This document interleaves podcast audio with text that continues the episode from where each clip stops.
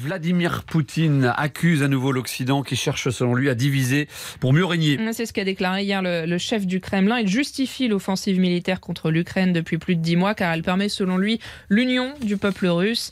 Depuis le début de la guerre, plus de 2 millions d'Ukrainiens ont rejoint la Russie, réfugiés dans de la famille ou emmenés de force, comme Lyudmila. Cette femme de 69 ans vivait à l'Est, Mariupol, au début du conflit. Mi-avril, les soldats russes viennent la chercher dans la cave où elle s'est réfugiée. Démarre alors un long cauchemar de cinq semaines, Sophie Jousselin.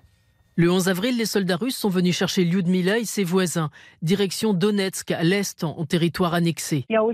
J'avais peur d'aller là-bas. J'avais le sentiment que si j'y allais, on n'entendrait plus jamais parler de moi. Mais j'ai pas vraiment eu le choix. Je n'allais pas rester toute seule dans ma cave.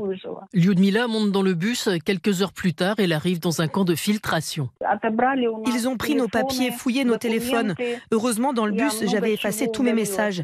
Après, comme des criminels, ils nous ont photographiés. Ils ont pris nos empreintes. J'avais vu ça que dans des films. Après une journée sans boire ni manger, Lyudmila et ses compagnons d'infortune sont mis dans un train pour Sizran, une ville en plein cœur de la Russie.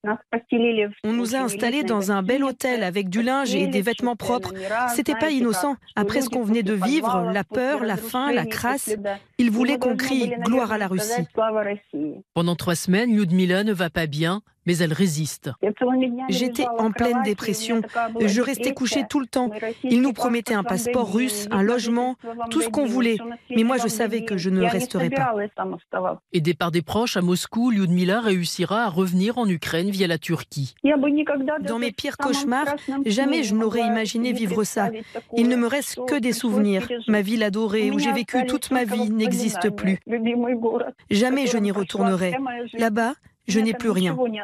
Aujourd'hui, elle vit dans un petit appartement dans l'ouest de l'Ukraine. Sophie Jousselin du service étranger de RT.